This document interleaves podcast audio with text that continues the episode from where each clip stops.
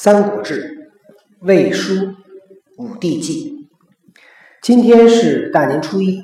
其实昨天晚上就想讲来着，结果呢，看电视看太晚了，一看多多困成那样，算了，别讲了，今天讲吧。我们今天在鸡年的第一年啊，开始讲《三国志》，讲多长呢？看讲的情况吧。上次呢，我们讲的是曹操大战袁绍。好，今天继续的是初，桓帝时有黄兴见于楚宋之分，辽东阴魁善天文，言后五十岁当有真人起于良配之间，其风不可挡。早先的时候，在桓帝时，在楚国跟宋国的分界那儿看见了黄星，黄星就是指土星。辽东呢有一个人叫钟馗，这个人呢善知天象，他就看到这个天象说，五十年以后会有真人啊出生在呃出现在梁国跟沛国之间，真人就是所谓的真命天子，其风不可挡，说他的势头谁也拦不住。治世凡五十年，而攻破绍，天下莫敌矣。那到现在呢，已经有五十年了。现在曹操打败袁绍，天下已经没有人能够挡得住曹操了。这人就是曹操啊！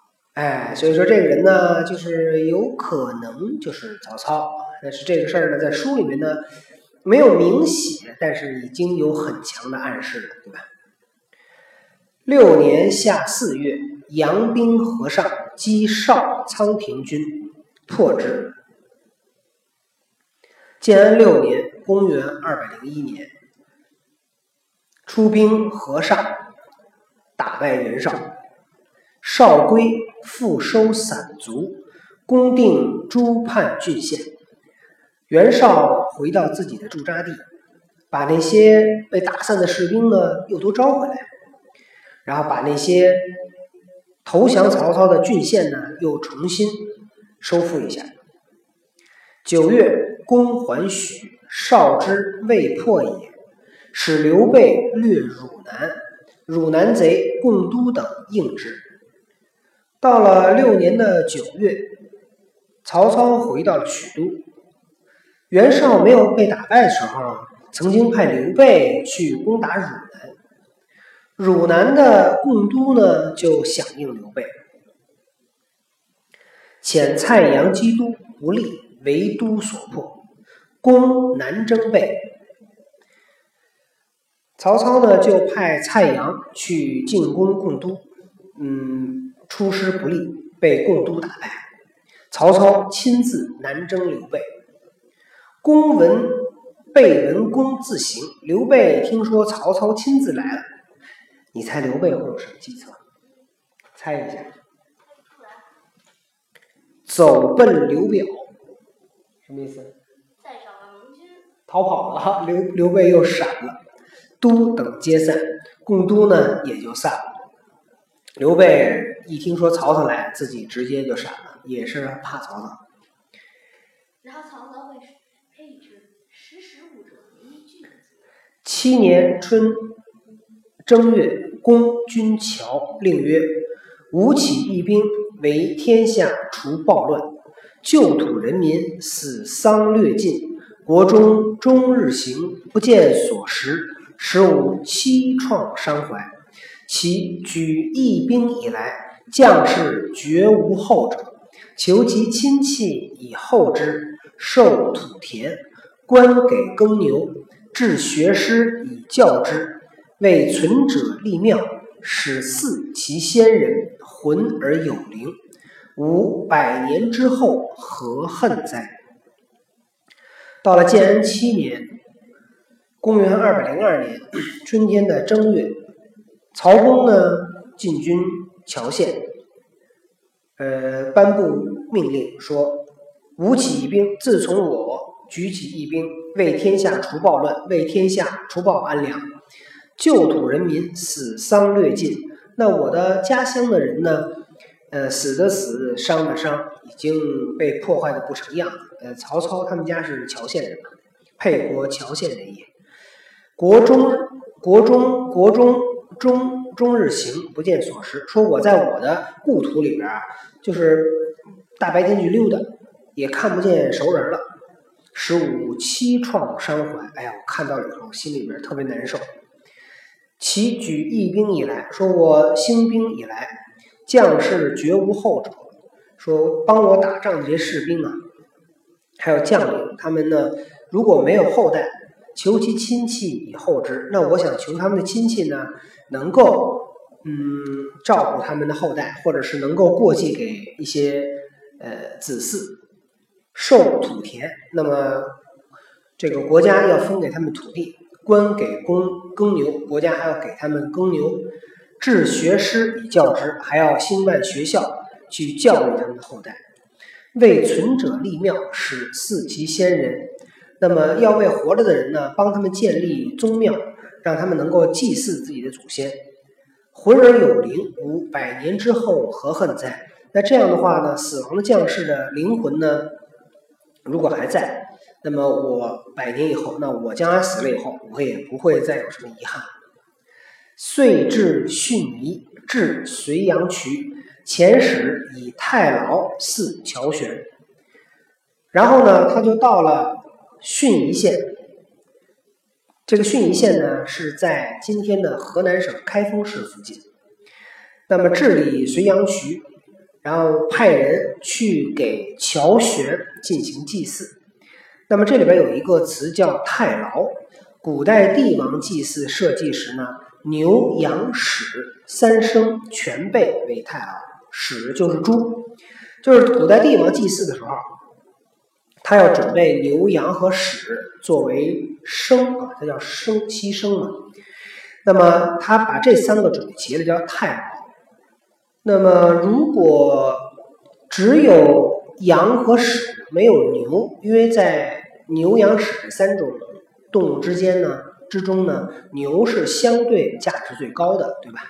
因为牛是劳动力嘛，它可以帮助人来种田。羊跟猪就不可以了。所以如果没有牛呢，叫少。那么祭祀的祭祀的人和祭祀的对象不一样呢，他们用的牺牲的规格呢也不一样。天子祭祀社稷用太牢，诸侯祭祀用少。那么请问多多，曹操？前时以太牢祀乔玄，你觉得这个做法对吗？不对。为什么？因为太牢是天子才能用。对，所以曹操是诸侯，他应该用什么？用少。所以如果曹操用太牢，说明曹操怎么样？有，哎，曹操有僭越之心。僭越之心就是下犯上。啊，其实他不是天子，但他用天子的礼仪，哎，所以曹操的，如果说曹操嗯没想当皇帝，这个估计也是有一点儿勉为其难啊。我想曹操当时那么大势力，呃，十有八九他也会有类似的想法，但是最后他是确实没当了。进军官渡，哎，曹操对曹操最后是称了王了啊，被封为魏王，加九锡。假天子节钺，建礼上殿啊。少，哎，听着哈，这点上次我提了一句，说袁绍是怎么死的，听着哈。绍自军破后发病呕血，下五月死。建安七年五月，袁绍自从军打仗打败了，生了病，吐血而死。吐了几斗？没说。呃，这里边就在《武帝纪》里边就这么一句话啊，发病呕血。那多霸呢查了一下《袁绍传》，《袁绍传》里边对袁绍的死亡呢也没有过多的记载，《袁绍传》里边这句话这么写的：说自军败后发病七年忧死，他没有写是不是吐血，就是就是生气了啊，这个伤伤了自己的元气。那袁袁术怎么死的？记得吗？吐血，哎，袁术也是吐血而亡，那么袁绍也是吐血而亡。我，哎，我估计啊，他们家可能有遗传病的病史，估计他们家可能心脏啊或者什么有问题，所以你看他袁绍跟袁术都是类似的这个死的方式。小子上代，谭字号车骑将军，屯黎阳。呃，袁绍呢有应该是有三个儿子啊，袁谭、袁尚、袁熙。然后呢，呃，老大叫袁谭，但是呢，袁绍比较喜欢的那个小儿子，小儿子叫袁尚。袁绍为什么喜欢袁尚呢？因为袁绍这人吧，长得特帅，又高大又威猛，特英俊又有才。然后呢，袁绍呢就觉得他这儿子袁尚，说这个袁尚长得最像，他一想，那我这么帅，我的将来的接班人也得很帅才行。所以袁绍呢特别喜欢袁尚，颜值啊，对，很注意颜值，没错。但是呢，这个中国古代呢讲究叫什么？哎，嫡长子继承制。那么嫡长子是袁谭，那袁绍如果把他的这个遗产或者是政治遗产啊，或者各方面都留给袁谭，就不会有问题。但他如果留给袁尚，就会导致呢，孩子们之间就会有争斗啊。这个在历史上。已经发生了很多这种事。但如果留给袁谭，那他名正名正言顺的，对相对发生这个兄弟之间的残斗的概率要低一点，或者是或者是影响小一点。但如果你立了袁尚，那袁谭肯定是不干，对吧？凭什么应该归我就归了他了？所以他俩肯定是要打的。所以袁绍呢，就把自己的这个这个政治遗产留给了袁尚。呃，袁谭呢，就自己任命自己说：“那我做车骑将军。”他就驻扎在黎阳。秋九月，公征之连战，谭尚数败退，固守。到了秋天的九月啊，建安七年的秋九月，曹操呢征伐袁谭、袁尚啊，接连几次，袁谭、袁尚几次能够打都打败，就固守在自己的守地。那么这就讲的是呃建安七年的事儿。八年春三月，攻其郭，乃出战，击大破之，谭尚夜遁。到了建安八年春天的三月，曹操又再次进攻，攻打袁谭跟袁尚。袁谭、袁尚呢出战，呃，曹操大破袁谭、袁尚，谭尚呢连夜逃跑。夏四月，啊，春三月把他们打败。夏四月进军邺，那么邺城呢，当时是袁绍的一个，嗯，类似于叫什么呢？一个治所就是他的一个这个这个驻扎地。五月还许，留贾信屯黎阳。到了五月啊，三月进攻，四月进进军邺，五月回到许都，派贾信驻守在黎阳。已有令曰：“司马法将军死随，故赵括之母岂不作括？”已有是一个古代一个嗯记日的方法。古代用天干地支来记年、记月、记日。那已有呢？嗯，多巴在网查了一下，呃，找到答案不太一样啊，所以我们就当着是一个日子啊，因为有的说是五月二十五号，有的说是五月二十号，呃，我也查不到到底哪天这个准确的说法是什么，所以你就当着是五月的某一天吧。那么五月的某一天，曹操下令说：“司马法，司马法是什么呢？司马法是春秋时期的一部军事著作。据唐朝宰相李靖所说，司马法呢出自姜太公之手啊。那这些都是传说了，没有人知道是真的假的，只是据呃文献或者是口传说是姜太公所作。司马法是现存最古老的军事思想，比大名鼎鼎的《孙子兵法》还要古老。对吧？那当然了，如果是姜太公写的，姜太公是什么时候？姜太公是西周建国时候，对吧？那《孙子兵法》是什么时候？《孙子兵法》是春秋的时候，那能比吗？那肯定是差了好几百年呢。那么在司马法里边有一句话叫“将军死随”，什么叫“将军死随”呢？死随就是指军队溃败啊，败退。将军死随，就是说，如果这个军人将军打仗打了败仗是要治罪的啊，不能说打了败仗就就就就就白打败仗。你军人。哎，败了就败了，损失就损失了，那不行。你军人，你吃的是这碗饭，你的任务就是为了国家去去怎么讲？说的直白一点，为国家去玩命，去献出生命，对吧？那你不打仗的时候，国家就养着你，你管吃管住，什么都管啊。就是说，国家需要你出战的时候，你就必须去打仗，而且你必须要打胜。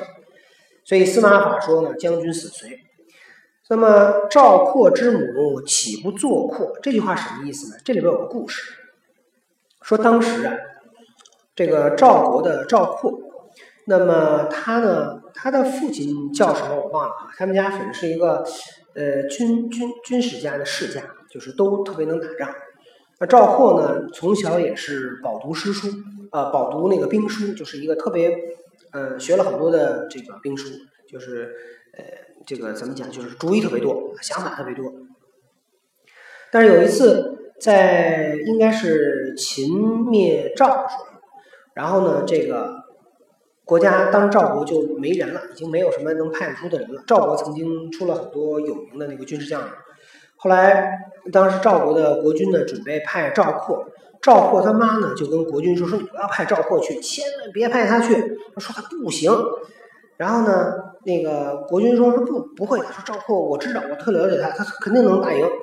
后来他妈说说这样吧，说您要是让赵括出兵也行，就让他为国效力，但是得说好了，如果他打了败仗，那可不能连坐，不能连累我们，因为赵括的母亲知道赵括没打过仗，知道赵括不能够担当此重任。但是国君认识不到这一点，赵括也认识不到这一点，最后赵括就打了大败仗，死了。这个当时还有一个故事叫《纸上谈兵》，说的就是赵括。赵括这个人哈，跟那个后汉的谁比较像？跟后汉的诸葛亮手下有一个人叫对马谡，哎，跟马谡比较像，就是熟读兵书啊，出武也行，但是打仗不行。赵云老师不还说吗？对。我有那小孩小孩拍着手说，一加一等于二啊！老师，你看我是不是特聪明？嗯。小学生小学生会给你一个白眼儿，等于二呗。嗯。问我这个干嘛？中学生的话，他会问你是不是觉得我弱智？你问一个哲学家，这个哲学家会说。这个问题问的好。问的好，他联系到了思想学、心理学、管理学，还有某某学。要不然你把这个问题写下来，我们好好研究一下。对，所以就是说，这个人呢，这个有时候，哎，这个赵赵慧也有点类似，就他确实是读了很多书，他确实是有很多的知识，但是呢，他没有实践过，没有实战经验，所以他经常会把问题想得过于复杂，然后表达的时候呢，头头是道，好像很懂的样子，但实际上他是没有实战经验，不能解决问题的啊。所以当时赵括的母亲明明知道赵括。嗯，不能担当此任，但是国君非要用，所以赵括的母亲也没办法，说那就这样的话，就不要呃连累我们。最后没有啊，对吧？因为国君说了嘛，不能够那个呃对他们进行连坐嘛。是古之将者，君破于外而家受罪于内也。自命将征行，但赏功而不罚罪，非国典也。其令诸将出征，败军者抵罪，失利者免官爵。那么自古以来，将军如果在外打了败仗，回来就要受到惩罚。但是曹操自己该反省自己了，说：自从我带领军队出征，我呢只奖赏有功，而很少惩罚这个失败。这样是不对的啊，因为可以理解，因为曹操在刚开始他没有那么强大的时候。他手下没有那么多的文臣武将的时候，如果大家失败了，他就把他们杀头，那还没被敌人杀，都被自己给杀光了，对吧？所以刚开始他还是对将领的这种这种容忍多一些。然后现在他已经变得很强大，所以说慢慢慢慢让自己的法令变得非常的完善。所以他说啊，我从现在开始，那么如果谁要再打了败仗，就要抵罪。啊，或者免掉官爵。那么，在春秋的时候，有一个著名的一个人叫管仲。管仲呢，还说过这么一句话：管仲说，故明君不观无功之臣，不赏不战之士，治平上德行，有事赏功能。这句话什么意思？